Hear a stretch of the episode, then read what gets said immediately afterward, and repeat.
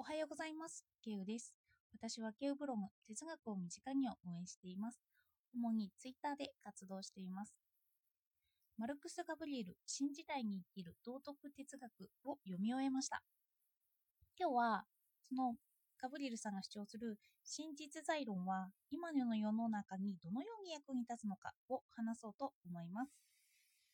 よかったらお付き合いください。この本の中でガブリエルさんは哲学が重要視されるべきだと語ります。でも、ちょっと違和感が私にはありました。なぜ中庸がいいとか、中庸って真ん中ですよね。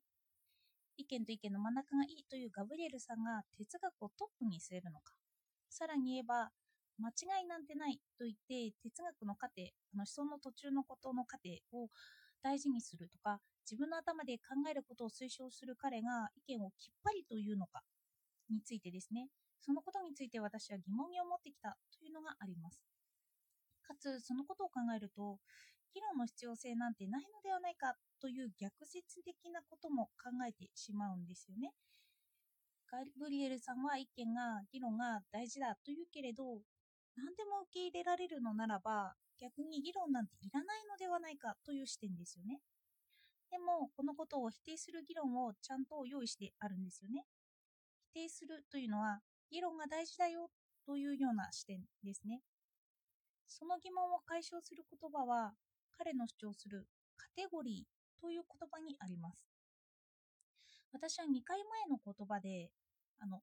2回前のラジオで、何のカテゴリーに属して発言するのかが重要と言いました。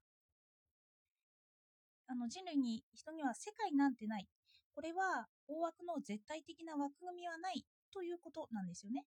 でも私たちはその常識とか前提なしでは語ることができないと言いました。すべてがあやふやになってしまうからなんですよ。このすべてがあやふやという概念だと会議論です。すべてを疑うことができるから何も正しくないという考え方。そういうことになってしまうんですよね。でも彼は主張しているんですよ。その主張にはやはり外枠だとか土台とする思想が関わってきています。それはどういうことなのかというと、議論をする前に何について議論をするのか、前提とするものは何かということを決めておく。だから主張ができるんですよね。例えば、ガブリエルさんは今の SNS を批判したり、哲学が大事だと主張します。これには何が関わってくるのか？というと、人類の生き残りです。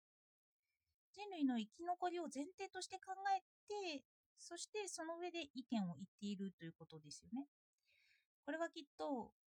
物理的な意味での人類の生き残りですよね。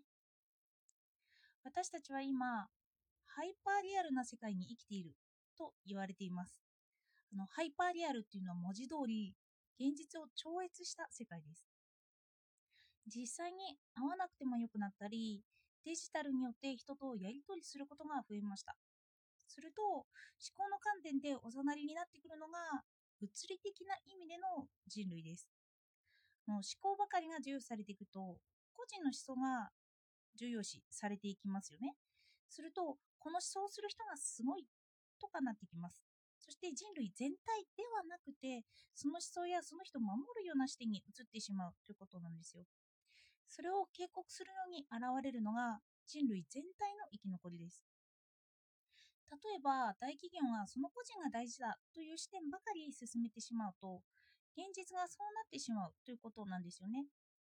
貧富の格差が広がっていくような感じです。の数字的に見れば、全体としては人類は良い方向に向かっていくと取れるかもしれないんですけど、全体ではなくて、その人個人も見ていくんですよね。あの人類全体の生き残り。それは、まあ、人類全体の生き残りという視点からは外れているかもしれないということなんですよ。あの貧富の差はが広がって全体的には良くなるかもしれないけれども個人個人一人一人について見てみると良くないというのが現れるということですよね。私はよくマルクスさんの発言は極端すぎることがあるなと感じてるんですけど、その生き残りに焦点を当てて、これを実行に移すにはどうしたらいいのかという議論をしていけば、彼のような結論に至るかもしれないんですよ。議論をする上で重要なのは、どのようなカテゴリー上でその人が発言しているのかを見極めることです。そしてその土台が違うと思ったのならば、そこを議論すればいいし、土台に納得できたとするなら、その共有を持ったまま議論をすればいいとなります。ガブリエルさんはガダマーの言葉を引用します。他者が正しい可能性はある。相手の観点を感情も含めて考慮する必要がある。という言葉を引用してるんですよね。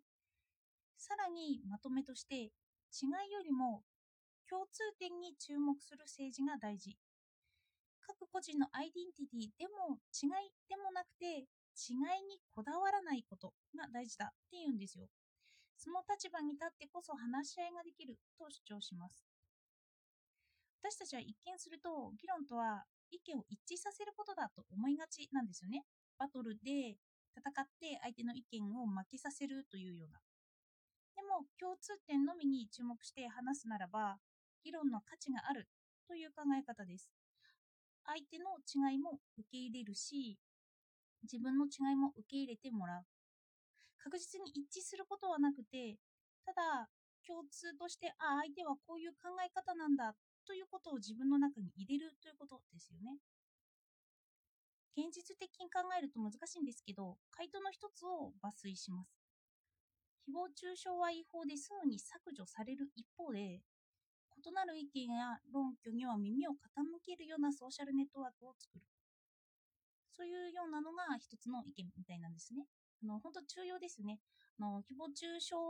と異なる意見とこうやって分けてその中を探っていくというようなそしてその根本とする思想の土台をカブリエスさんはこう語ります私たちは根底においては基本的に全人類に対して愛情、つながりを育む感情を抱いているはずなのです。私たちは地球市民でありコスモポリタンでもあります。こういうような土台があってだからうんとちょっと極端な思想にもいけるというような主張できるというようなのがあるはずなんですよね。そしてここに共感できないのであればここをまた議論すればいいという話ですよね。自分に納得いくような形に落とし込めればいいという話なんですよもし納得できたのであればこのカテゴリーを共有した上でのカテゴリーをさらに作り上げて議論ができるということです。この一つの土台をしてても、その土台の土台がまた人にあるから意見の相違が生まれていくんですよね。そしてそれは一致させることは難しいんですけど、相手の話を聞くことはできるし、その考え方を共有することができる。だからそうした中で共有点を見つけていくことが大事なんだよというようなことなんです。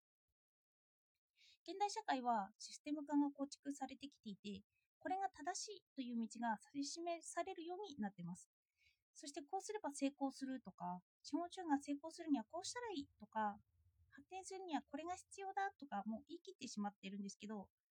まずこれがカテゴリーとして前提になっているとして、その前提を疑う視点としては、地球市民というか全人類に対しての愛情や感情を最重要視重要視するカテゴリーなのかもしれないですよね。前提を解いていくというのは哲学の祖とも言われるソクラテスの問答法のようですよね。ここで共通の意識になるのではなくてあの私たちは納得するまで結構時間ってかかりますよね。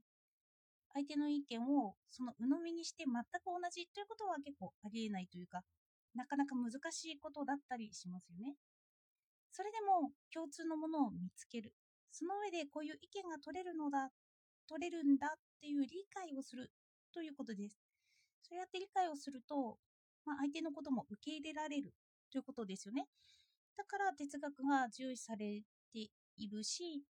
哲学が一番大事だよなんてガブリエルさんは言っているのかななんて思いました。では今日もお聴きいただいてありがとうございました。